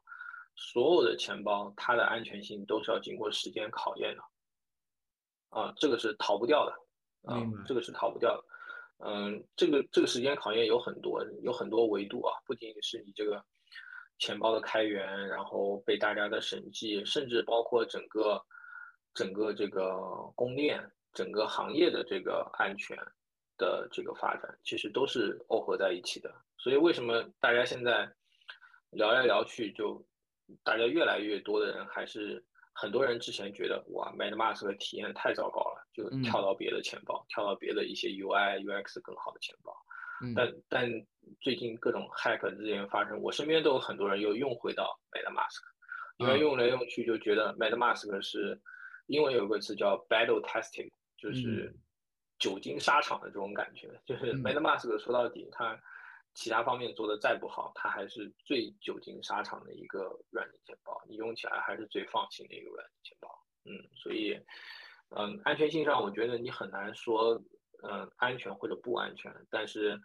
呃，我的建议是，这个肯定大家如果是比较大的资产，还是，呃，首先用硬件钱包可以用硬件钱包，然后软件钱包呢，尽量使用一个。久经沙场、久经考验、经过时间历练的这么一个软件钱包，对，嗯嗯，用一句话总结就是已经形成了一定的共识的这样的一些钱包吧。稍微深入一点，我们具体来聊一聊 Keystone 立新你在做的这个项目。那我自己其实对 Keystone 也观察了一段时间，我自己其实现在也是一个 Keystone 的一个用户。我感受到，其实 Keystone，呃，你你你提到说，其实你们是现在是独立的一个公司，其实也有几年的一个发展时间。我不知道你们从这个发展的初期到现在，你们的整个的一个构思，或者说你们想要去 approach 这个市场，你们的这个思路是怎么样的？我我可以大概讲讲我们基本几款产品迭代的一个思路，然后。呃，讲一讲这个我们为什么是走到走到现在这个状态，就一路以来这个怎么就是哪些用户的洞察啊什么这些，我觉得可以讲一讲。嗯，首先最早前面也提了嘛，我们是被 c o b o 孵化的，所以当时被孵化那第一反应，其实或者说做产品的第一直觉就很简单，就是我们当时就想做一个给中国矿工用的硬件钱包，啊，给矿工用的。然后矿工他们他们有几个特点，就是首先呢，他们相对对价格来说不太敏感，对吧？嗯，矿工一般也都比较比较有钱嘛。第一，但是呢，呃，他们对安全性的关注相对会比较多一些，嗯，并且呢，他们会更关注一些，呃，就是除了 security 以外，这个 durability 相关的功能，就是这个东西怎么怎么可靠。因为因为很多矿工他他生活的地方就各种，比方说你在四川那种特别潮湿的四川水电那种地方特别潮湿，其实电电子产品是容易坏的，潮湿的环境电子产品容易坏，所以呢，就是我们最早在调研这些矿工的时候就收到了很多需求，就是说你这个东西能不能做的更加可靠性能更加高一点，因为呃其他一年钱包可能。一磕一碰就就坏了，就碎了什么这些的，还有你的可靠性什么的能不能防水，能不能防跌落等等。所以我们一代的一年钱包就做的非常贵，接近五百美金。哦，然后对，然后是金属的外壳，然后外面还有个金属的保护壳，啊，产品本身还是这个呃 IP 六八防水的啊，就是呃，然后抗跌落，我甚至。把那个产品装到那个金属保护壳里面，还自己开车压过我们那个产品，然后压完了以后还是能打开继续用的。所以当时就做了很多这方面的这方面的事儿。然后做了以后呢，就发现，呃，最大的问题就是国内矿工这个群体还是太小了，就嗯是你你你是做了一个特别小而美的一个产品，然后支撑起了这么一个，呃，就支撑起了一部分用户的需求吧，但这个用户量还是太小了。啊、对，因为当时我对国内这个矿工的状态也没有太多的 sense，基本就是，呃，神域给了一个方向，然后我们就开始往这个方向去走。对，所以当时就，呃，这是我们第一代产品。然后后来呢，嗯、后来事情发生了一个比较大的变化呢，是，呃，我还是觉得这个国内市场对硬件的这个教育和科普还远远不够，因为那时候是二零一八年嘛，就做出来以后就发现这个真的是，呃，可以可以说是非常糟糕吧。然后那个时候我就开始关注出海的机会，就是一年钱包出海的机会，在海外市场有没有一些可能性。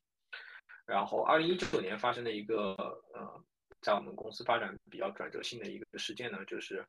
呃，我们团队就是我去到美国参加了 Bitcoin 二零一九那个大会，然后那个大会也很特殊。首先，第一，它发生在熊市，然后所以呢，去的人相对比较少，跟现在迈阿密的简直就不可同日而语了。我们当时可能也就，也就是在一个室内的，还不是室外的，室内的一个房子，然后有点类似停车场的那种感觉，嗯然后就真的很像停车场。然后上去以后，二楼有一个大的一个一个空间，然后只有几个大的柱子嘛，然后你在那空间里面就有一些项目在那儿摆摊儿。嗯然后再往上去一层呢，三层楼呢就是搞了一些这个舞台，然后在舞台上会有一些 panel，会有一些演讲，然后再往上一层，第四层就是一个大的一个露台，一个平台，然后在露台上嗯就是大家就闲聊，然后有一些桌子椅子，然后还有一些吃的喝的，然后在那个露台上面供应。其实跟现在迈阿密的简直就。迈阿密现在看起来更像一个狂欢节，比隔壁的狂欢节，但那个时候就真的就是一个更像一个 meetup，更像一个大一点的 meetup，大一点的聚会吧。所以，二零一九年去了呃去了旧金山，然后参加了比特币二零一九那个大会。然后当时呃，但好处是来的很多人都是非常比特币硬核的硬核的用户，对。然后包括在那个当时也认识了，就是我刚才提到的 Christopher Allen，也是在那个活动上面认识的，还有其他很多比特币圈子的大佬，因为那个时候大家大佬也都很平易近人，然后嗯就在那个时候认识的。然后当时也跟很多硬件钱包用户聊了，然后就会发现他们对防水、防跌落这些这些功能，他们很不在乎，就他们觉得。首先，他们不想要一个很贵的硬件钱包。然后当时调研下来，比特币社区他们的这个，呃，对钱包价格的一个舒适区是一百到两百美金，这是第一，就太高了他们也不会去买。然后呢，他们不太介意这个，呃，防水啊、防滴落啊这些三防功能，因为在他看来那些事情发生概率极低。比方说家里水管爆了，然后一年钱包坏了，这种概率极低。那这种事情真的真的发生了，这种极低概率事件发生，那他再买一个一年钱包就完事儿了。对，他不需要多花那么多钱让一年钱包有三防的功能。虽然这是很很浅显的功能，很浅显的认知，但真的就需要你跟用户去聊了，然后你才把那个窗户纸捅破了，然后哇，原来原来如此，恍然大悟的这种感觉。嗯，所以这个是当时的一个。一个第一个洞察吧，然后第二个洞察呢，就发现大家对触屏，大家对大屏幕，然后对这个摄像头扫码，大家是非常买单的，就觉得就一眼就看出哦，这个东西更安全，我不用担心这个 USB 里面传的是什么信息，我不用担心蓝牙里面传的是什么信息，就是这种安全性的提升是比特币用户非常可感知的。嗯呃，还有就是，嗯，大屏幕带来这种操作的便利性，因为在现场会给他们做演示嘛，然后他们一看就非常的惊艳，惊艳到很多比特币用户，但核心还是这东西太贵了。所以从比特币二零一九那个大会回来以后，我们就开始着手我们下一代硬件钱包的研发，而这个研发我们就主要就针对海外市场，主要针对海外的比特币用户，啊、呃，所以就砍掉了一些三防的功能，然后把价格降到两百美金以下。然后呢，具体到这个产品，那产品做出来，我们知道大家喜欢，但是产品你具体到 go to market 的时候，你还是需要一个点去去推的嘛。就不是说我这个东西光有了扫码这些，扫码这些是一些很好的点，但你也需要更多的一些点来来去推。然后我当时就，嗯，听了很多比特币世界的一些播客，就大家讨论资产安全什么这些东西。然后，呃，首先呢，我我觉得当时当时还有一个背景，就是有另外一个硬件钱包叫 Cold Card，它是一个呃比特币硬件钱包，只支持比特币，不支持别的币种，叫 Cold Card，它是一个加拿大团队做的。然后那个 CEO 也非常传奇，是个巴西人，从小就在巴西贫民窟长大的，然后各种暴力环境，然后就特别喜欢比特币，嗯，哎，特别有意思的一个人，做了 Cold Card 的那个一年钱包。然后 Cold Card 当时其实是，呃，但是他没有用二维码，它是一种非常原始的方式，他用 Micro SD 卡来传输带签名的消息，也就是说你要把 Micro SD 卡插到电脑上。然后把那段带签名的信息复制粘贴到卡里面的一个 TXT 文档，再把这个卡插到硬件钱包，然后再完成签名。然后，但但这样的一个交互居然在比特币社区特别受欢迎，特别受欢迎，就大家觉得安全啊，大家就知道，大家就觉得 OK，我知道我要签什么东西了。所以当时我们就对二维码的这个交互就更加有信心了。就我们相当于说。站在前人的肩膀上，他们在比特币社区普及这个脱网签名的概念，就是说你不需要连接脱网签名，完全。但是我们二维码呢，又提供一个更加好的一个脱网签名的这么一个解决方案。所以呢，我们第一步呢，就是说我们跟社区的一些软件钱包去建立了一套二维码通信的标准。就我们我们我们特别喜欢跟海外社区搅和在一起去做这些建立标准的事情。我们跟很多软件钱包建立了二维码的标准。然后呢，Cold Card 当时做的另外特别好的一件事就是，它对比特币多签的支持特别好。因为比特币多签，呃，签名本质上有两种，有一般就是大家有两种做法。一种做法呢，就作为硬件钱包，不管你发什么信息过来，我都给你签，签完了就完事儿了。嗯啊，然后更好的一种做法是你发过来这个信息具体是怎样一个交易，我把你这个交易给解析出来再签名。但当时其他的硬件钱包，比方 Ledger、Trezor，他们做的很糟糕的一点就是，他们对这个比特币多签交易的解析做的很差，啊，或者说几乎就没有做。所以，当你在用比特币多签的时候，你是你是在这个硬件钱包的屏幕上看不到这个多签交易，你直接就确认签名了。那用多签的人本来就是对安全关注特别极致的人嘛。然后当他们在用 Ledger、Trezor 的时候，他们会发现我在这个硬件钱包上看不到这个签名具体在签什么东西，他们就非常的。紧张，所以 Cold Card 当时解决了这个问题，啊，但是呢，Cold Card 还存在一个很大的问题，因为在这些用比特币多签的人眼里，他们是希望我的几个多签的硬件钱包最好来自不同的厂商，啊，因为比方说你构造一个二杠三的比特币多签，然后。三个签名全部都是用同一款硬件钱包，那这同一款硬件钱包又存在单点失败的可能性。嗯，啊，其实你没有分散风险，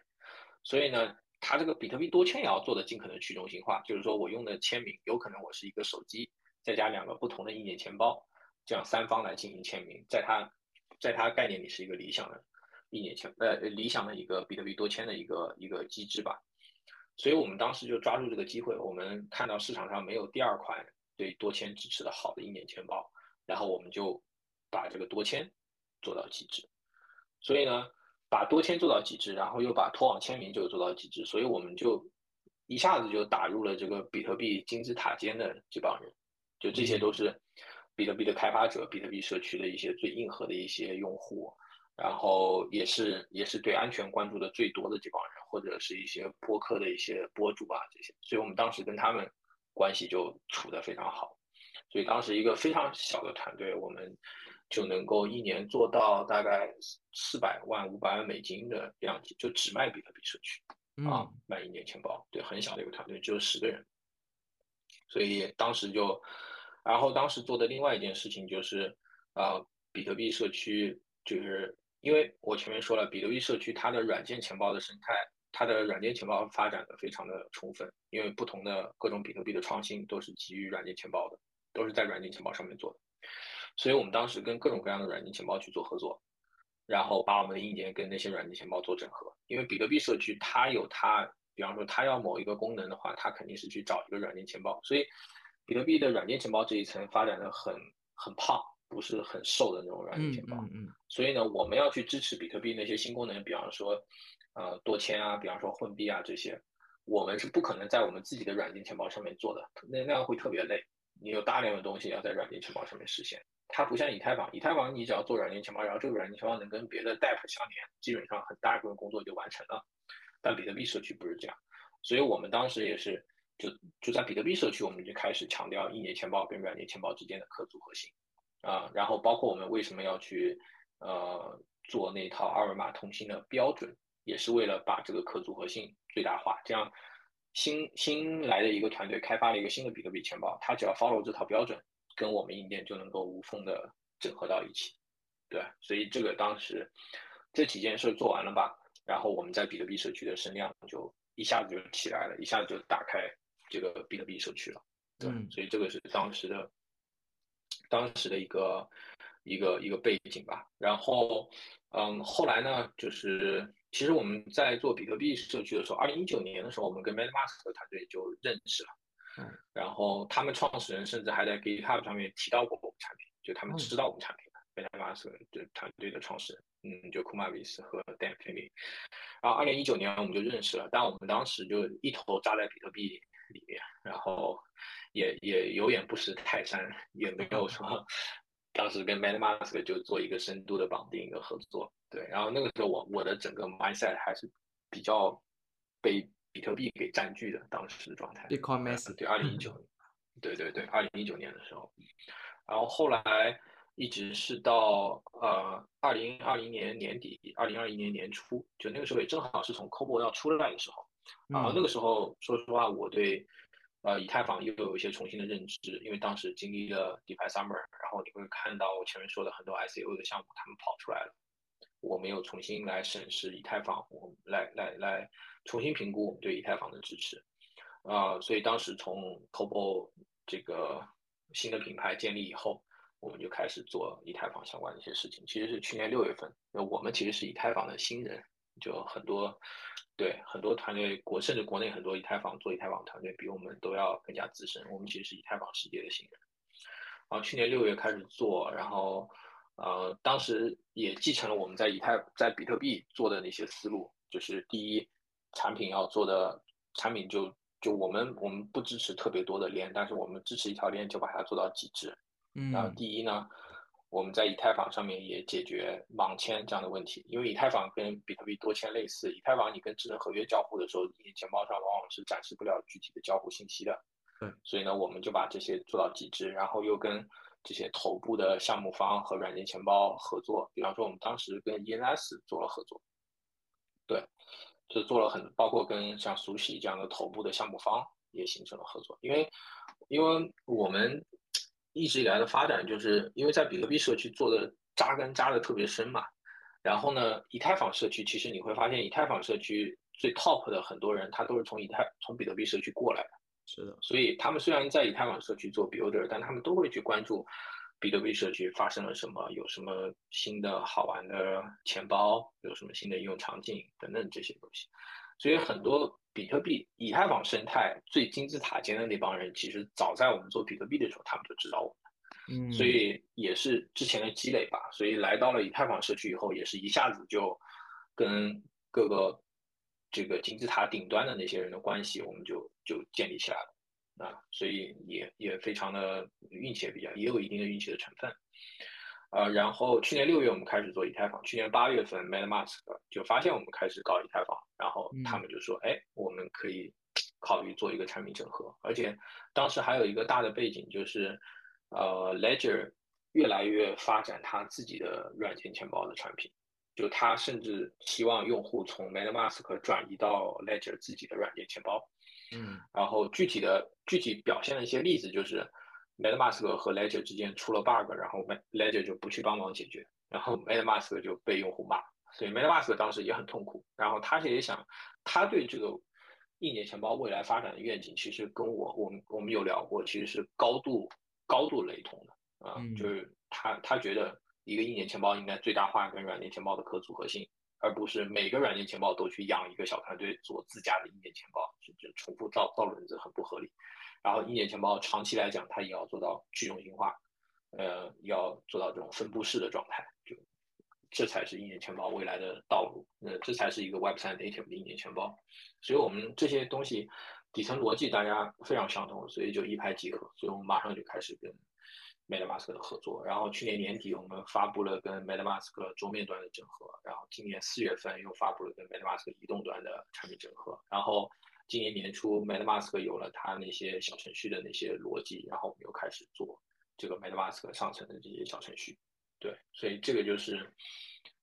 呃，我们从比特币社区到以太坊社区的。呃，一个心路历程吧。然后，目前我们的硬件钱包是我们的二代的硬件钱包。然后，我们也是最近刚刚启动了我们下一代硬件钱包的研发。因为在这个熊市，因为熊市你不好好 build 的话，这个到了牛市也基本没你啥事儿。所以我们也是拼命的在这个熊市做我们下一代钱包。然后，下一代硬件钱包，呃，主要几个点吧。第一个点就是更便宜，因为呃，二零一九年。比特币社区在二零一九年能接受的价格范围是一百到两百美金，嗯啊，但随着这个呃人口越来越大，然后对硬件钱包的认知越来越强，以前就是这个金字塔最上面的一层人会关注到硬件钱包，但现在这个人群基数越来，首先基数越来越大，然后人群越来越往下渗透，所以我们认为现在的这个价格区间可能应该是在五十到一百美金之间，嗯，所以这个就要求我们。呃，尽可能保留现有产品的这些优势功能，比方说大屏幕，比方说扫码，甚至还要加上这个 USB 和蓝牙。但同时呢，我们要争取把价格能够降到五十到一百美金这个区间。所以这个其实是非常大的一个挑战。所以这也是我们第三代硬件钱包要要做的一个事儿。然后就是刚才说的这个连接的方式，不仅仅是二维码，还有其他一些连接方式。然后呢，还要加强我们跟其他软件钱包之间的整合。甚至加上 MPC 之类的这些这些这个呃新的一些加密上面的一些密密码学上面的一些算法，然后来解决一些新的问题。这个是我们现在二代主要的一些呃不是二代三代了已经是三代硬件钱包的研发主要的一些点吧。那预计这个第三代的这个钱包大概最快可能我们能预期在什么时间点我们能看到呢？嗯，最快可能要明年的这个时候吧，明年的下半年。明年这个时候，嗯嗯嗯嗯，很期待，很期待。那最后站在这个安全的钱包安全专家的这个角度，我们面对现在我们频道可能有很多是一些普通的用户为主吧。那对于普通用户，他们的日常的使用或者在未来。如果持续更深入的去进入到这个 Web 三世界，进入到区块链世界，持有更多的加密资产，那你站在你的角度，你对他们日常的使用或者安全的这个层面，你有什么样的一个建议吗？嗯，我觉得第一个建议就是大家还是要去多了解这个呃区块链运作的原理，尤其是钱包运作的原理。比方说底层它是怎么从助记词然后到私钥的，然后钱包为什么一套助记词能够支持不同的区块链？为什么一套助记词生成了不同的比特币地址、不同的以太坊地址？然后这些私钥啊、公钥啊、地址啊之间的关系，我觉得这个其实是每一个进入 Web 三，大家不要光顾着去。看上层的这些 DeFi 啊，NFT，就是也留一部分精力去多了解，往下一层钱包这一层发生了什么事情，然后背后的逻辑是什么样的。我觉得这个是最最最最重要的。就不管你用不用硬件钱包，这个其实是所有安全的基础啊。这样你就不会犯我前面说的那种啊，我的助记词丢了，我的密码是一个强密码，为什么它还能偷走我的资产？就你不会问这样的问题。所以我觉得这个是。这个是最最关键的吧，然后呢，就是再往上一点呢，你要去了解一下这个智能合约它的基本的逻辑。比方说，你在 OpenSea 挂单，实际上是背后在区块链上它是发生了什么事儿，这个你要去了解啊，因为这样的话你就会知道啊，我很多这样你就会知道我很多时候授权我不能随随意的授权，对吧？然后一些呃有问题的一些网站，包括嗯可能你防防护一些钓鱼网站的一些这个认知，可能都会提升啊，这个警觉程度可能都会提升。这个其实我觉得也是非常重要，甚至比买一个硬件钱包都要重要的啊。我觉得这些这些这些知识才是真正的这个呃 silver bullet，就是银银色的子弹。我觉得这个是啊最最最最最重要的事儿。然后呢，就是说，如果基于你的资产，你想要进一步，就你所有这些东西都了解了，其实你也就了解了这个一个硬件钱包的价值所在。嗯啊，那这个时候你可以再去评估，OK，我的资产要不要用硬件钱包，包括我的一些交互。如果我整天都是抢 NFT 的那种交互形式的话，其实硬件钱包并不合适啊。包括这个时候你也有概念，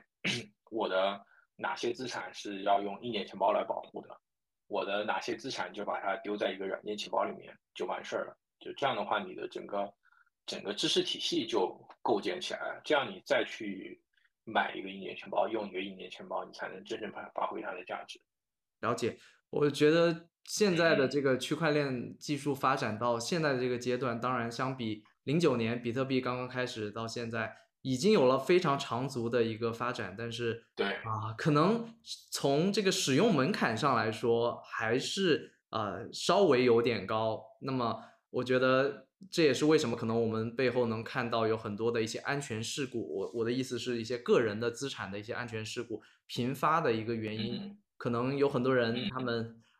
黑客了解的信息远远这是一个信息差，远远大于普通用户。那么他们有千奇百怪的各种方式，比如说你提到的，包括我视频里面之前也提到过，像 Ledger，它可能会有一些钓鱼的信息，寄一个寄一封信到你的邮箱。然后说免费送你一个 ledger，然后最后送你一个是真的 ledger，但是那个 ledger 是动过手脚的 ledger。那么作为普通用户，其实我们更好的保护自己资产的方式，可能永远是自己去增长自己的一个对于这方面的一个知识，然后做出自己的一个判断，包括自己的资产的数量，自己的。呃，资产的一个性质，包括你说可能 NFT 有些资产，可能我们日常使用频率更高的一些资产，包括一些可能我们真的是 HODL，可能真的就是存放时间很长，但是不不太去使用的一些资产，可能都会我们经过自己的学习，可能会有不同的一些选择吧。那对于现在也有很多的一些这波牛市吸引了很多的一些热度，也会有越来越多的不同行业的。一些朋友他们会呃希望说去看 Web 三这个行业的一些机会。那么对于这些新入行的，或者说希望在看这方面的机会的这些朋友，作为这个行业的这个已经有深耕多年的一个前辈，这个角度，我不知道你会对这些朋友有什么样的一些建议吗？呃，可能这个这个问题比较大啊，我可能就想到哪说到哪。嗯，对，想到哪说到哪。我觉得，呃，最近国内团队让我挺就看到还是我觉得很有意思的一个现象，就是，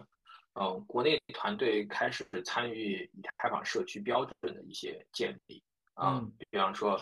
呃，之前那个 NFT，还有最近那个呃 semi non-fungible token。就是办这个同质化 token，我我不确定是中文是不是这么翻译，就类似的这些 EIP，我觉得呃其实是非常好的，就是我觉得这个是我觉得特别有意思的一个现象，就以前嗯海外社区对中国人的印象就是矿工挖矿挖矿挖矿啊，然后炒币炒币炒币，这就是海外社区对中国对海外对中国的 builder 其实是没有任何认知的。嗯，但我发现，就现在国内有一些团队，他们开始参与到这些 EIP，参与到这些标准的建立，我觉得这个是特别好的一点，然后也是特别值得被鼓励，然后特别值得所有人去学习的。对，我觉得这个这个是一个点。然后第二个点呢，就是我觉得，那其实我身边也有很多嗯创始人，有一些团队他们在做出海嘛，嗯，我觉得。有一个有一个点可能比较细节，但是我想分享给大家，就是说很多创始人都觉得自己英语不好，然后难以启齿，就不敢跟老外聊天，不敢跟老外说。其实我觉得这个是嗯很大的一个问题，但是要跨过这个心理障碍，其实也非常简单。怎么简单呢？就我身边有朋友，我就跟他举例子，我说你想象一个老外来中国，然后一个白人辛辛苦苦的学了很多中文，但是呢，他跟你说中文的时候还是磕磕巴巴的，你这个时候会不会去嫌弃他中文说的不好？你可能会觉得这老外很诚恳、很真诚、很用心，甚至有点可爱。他有的时候，比方说中文说的磕磕绊绊的跟你讲话。我说你换个角度想，你你说磕磕绊绊的英语，然后跟老外说磕磕绊绊英语，他们差不多是一样的看法，就他们是能够，首先他们是能够理解你的，就是当你是一个中文母语者的时候，你去听或者说读磕磕绊绊的中文，你是完全能理解。那老外也一样是能理解的，甚至他们会能够感受到你的真诚，然后你对这件事情的态度，你的认真。所以我觉得根本不要有这样的心理障碍，就大家就大胆的跟海外社区去交流。然后大胆的去说，大胆的去去写博客，我觉得这些完全都是可以的。然后有一些，其实有一些非英语国家的人做的做的挺好的，像一些东欧一些国家，其实他们英语也不好，但他们就很敢于去说。所以我觉得这个是很多国内的创始人也好，或者国内的团队，你要做出海的时候，你要跨过的第一道这个心理障碍吧。但你一旦跨过去，你会就觉得哇，这一马平川，这个。肆意驰骋的这种感觉，就什么都敢说了，甚至也敢去海外一些开发者大会去做沟通、做交流。我觉得这些都是都是挺好的一件事。呃，然后呃，第三个呢，就是我觉得呃，作为这个刚才讲了两个，一个一个稍微大一点，一个小一点。然后第三个呢，我觉得就是说，大家还是要有这个作为国内的 builder，还是要有充分的信心，因为。我们其实是接触过很多海外开发团队的，就这个虽然虽然他们的创始人在推特上有很多粉丝，然后在推特上很能侃，但其实你去跟他签了 NDA，然后看到他的代码以后，你会发现，哎呦我去，真的是啥呀，写的都是些，所以我觉得中国团队，我们对我们自己的这个工程的质量，我们对自己 deliver 的能力。其实是要有充分的信心的，就我们一点不比海外团队差，啊，在在这个代码这个方面，在在在这个工程质量这些方面，其实一点都不比海外团队差。然后我们可能缺少的呢，可能是偏这个偏一些偏文化层。举个例子来说，举个极端的例子，一个中国团队，如果你要做一个针对美国市场的 NFT，可能你就做不好。啊，比方说，我举例子，像 Goblin 那个 NFT，它背后其实是有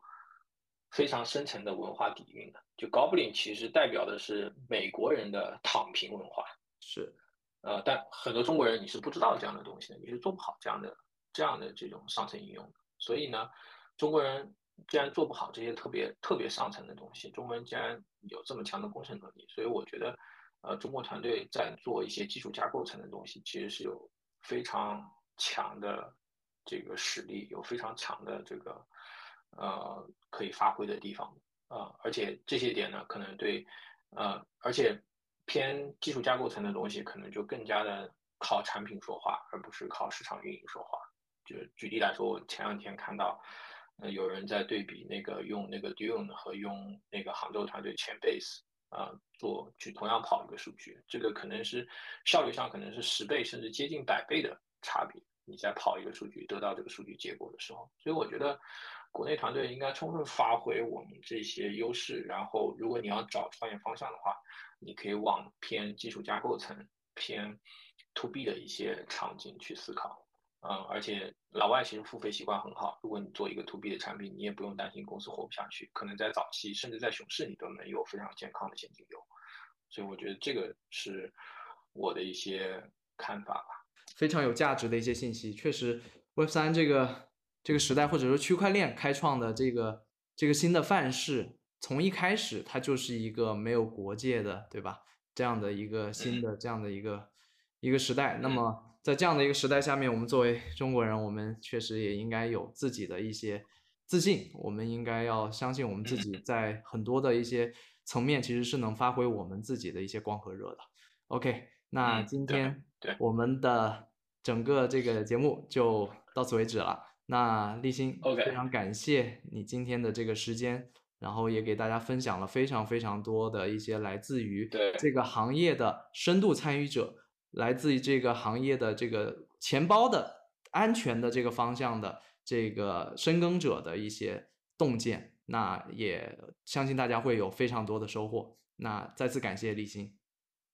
好，谢谢，谢谢 Rex。那进入二零二二年，我也是刚刚开通了全新的一个个人的 Twitter 账号，以及一个 Discord 的一个社区。那未来呢，我个人更多的一些即时的思考和分享，我会发送在 Twitter 上面，并且呢，大家也可以进入 Discord 社区，和更多志同道合、对区块链这个行业感兴趣的朋友们，大家进行互相的一些交流。所以欢迎大家去关注和加入。那以上呢就是这期节目的全部内容。如果觉得有所收获的话呢，也请您点赞、订阅、分享小铃铛。那我们下期再见。